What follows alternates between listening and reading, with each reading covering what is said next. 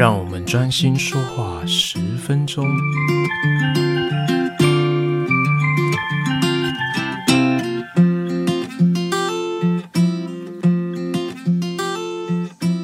大家好，我是吉米斯，今天要帮大家整理的是平衡常数与反应商。那在一个化学平衡的反应里面呢，平衡常数扮演的意义是什么？平衡常数又可以帮助我们做到哪些事情？那反应商跟平衡常数又有什么差别呢？就让我们继续听下去吧。好的，那在一个化学反应里面，我们可以分为两种主要的类型，一个是不可逆的反应，一个是可逆的反应。但是事实上，我们在选修化学里面会提到，其实任何一个化学反应，它都会有它自己的平衡常数。所以啊，所以这个平衡常数可以帮助我们了解这个化学反应呢，它究竟会是比较倾向于偏向生成物的位置，还是比较倾向偏向反应物的位置，或者是说我们常见的这些所谓的可逆反应，或者是称为平衡反应，它其实呢就是有一个。半大不小的平衡常数。首先，我们第一个要认识的平衡常数，它是什么呢？好，这个平衡常数呢，它是借由呃科学家经过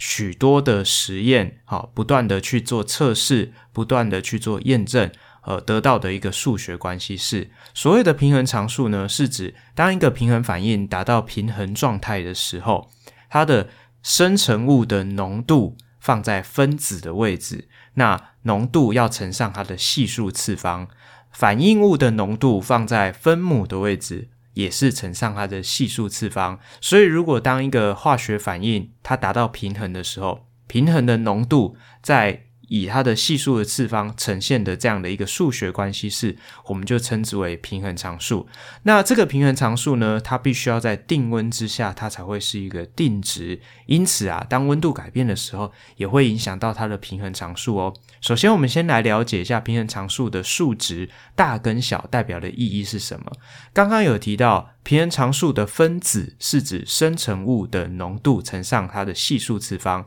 那分母是。反应物的浓度乘上它的系数次方，因此啊，如果今天你的平衡常数是很大的，这个值很大，代表什么意思？代表的意思就是绝大多数的物质都倾向落在生成物的位置，而反应物的量非常的少，所以我们可以这样子去想。它就有点像我们传统上认为的这种完全反应，或者是不可能逆的反应。好，所有的物质尽量都挤到了生成物的地方。那相反的，如果你今天看到一个反应的平衡常数极小，哦，可能是十的负好几次方，那就代表它是一个颠倒的过程。哦，它是一个颠倒的类型，意思是说。它的物质绝大多数都是停留在反应物，只有极少数的物质会反应变成生成物的部分。好，你也可以把它视为是刚刚提到的这种呃完全反应的逆反应。好，那如果假设你今天看到的平衡常数大约是介于这个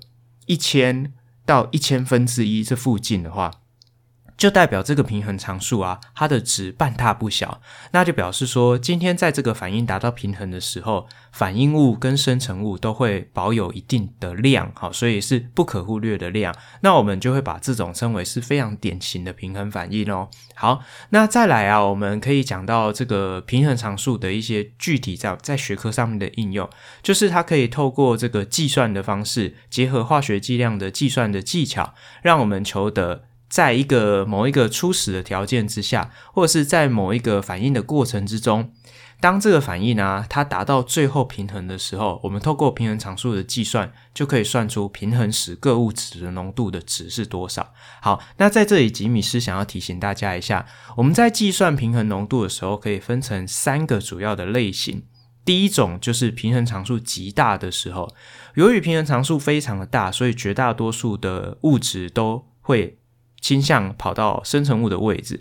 所以当你在计算的时候，我建议你先做一个动作，就是把所有的物质都推向生成物。那等到全部的物质都推向生成物，不能再往生成物推的时候，我们再让它往回一点点，好，比如说减 x 加 x 这样方式，好，去做一个计算。这样我们在计算的时候啊，有很多的这个 x 的加减才可以做。省略这个动作，好，所以在计算上会比较容易一点。那第二种状况就是平衡常数极小，极小的平衡常数啊，就代表说这个反应绝大多数物质都是停留在反应物，所以我会建议，如果各位在做这种题目的时候，尽量先把所有的物质都推向反应物的地方。然后再让它往右一点点，好，那这个 x 才可以做一些加减上面的忽略，会比较好计算哦。那最后一种就是，当你的平衡常数，就像我刚刚讲的，介于一千到一千分之一之间这种半大不小的平衡常数，那你也没办法，你只能把 x 都列出来。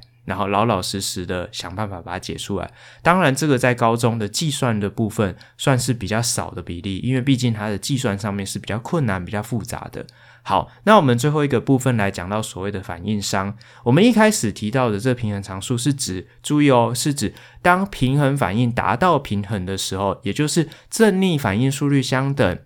巨观上面各物质的浓度，或者是它拥有的质量不再改变的时候，这个时候的浓度的堆叠才能叫做平衡常数。但是你按照这样的一个架构，也就是反应物的物质的浓度放在分母系数当次方，生成物的物质的浓度放在分子系数当做次方，这样的一个架构之下，任何的浓度的堆叠，我们都可以称为该反应的反应商。那这个反应商有什么作用呢？我们可以透过反应商的值跟平衡常数去做个比较。今天如果反应商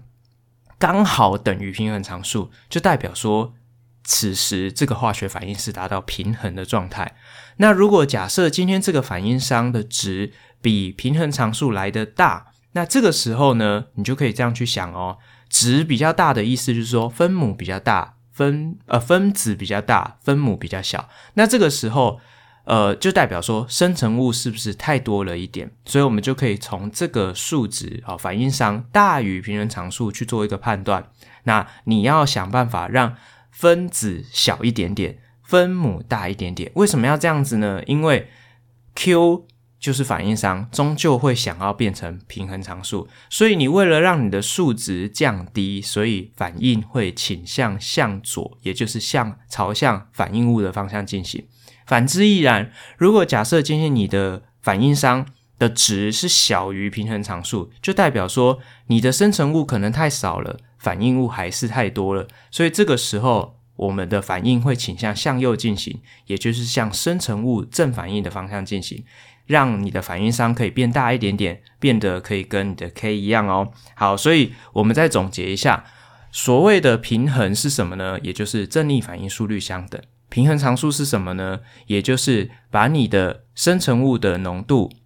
呃，以它的系数为次方，好，除以反应物的浓度，以它的系数为次方，这样的一个架构，在平衡浓度的时候，称之为平衡常数。那平衡常数大跟小，代表的意义就是它反应倾向于哪边。平衡常数越大，越倾向生成物；平衡常数越小，越停留在反应物。最后一个反应商可以。用来干什么呢？反应商可以帮助我们判断平衡的位置。如果 Q 也就是反应商刚好等于 K，那这个时候呢，平衡的状态就是刚好达到平衡。那如果假设呢，你今天的 Q 大于 K，也就是反应商大于平衡常数的话，反应是会向左，也就是向朝向逆反应的方向进行哦。那如果你的反应商 Q 小于 K，也就是平衡常数是比较大的话，那你的反应商会想要变大啊，这个时候你的反应就会朝向右进行，也就是讲往正反应的方向进行哦。好，以上啊就是今天的认真说话十分钟，希望对大家有所帮助。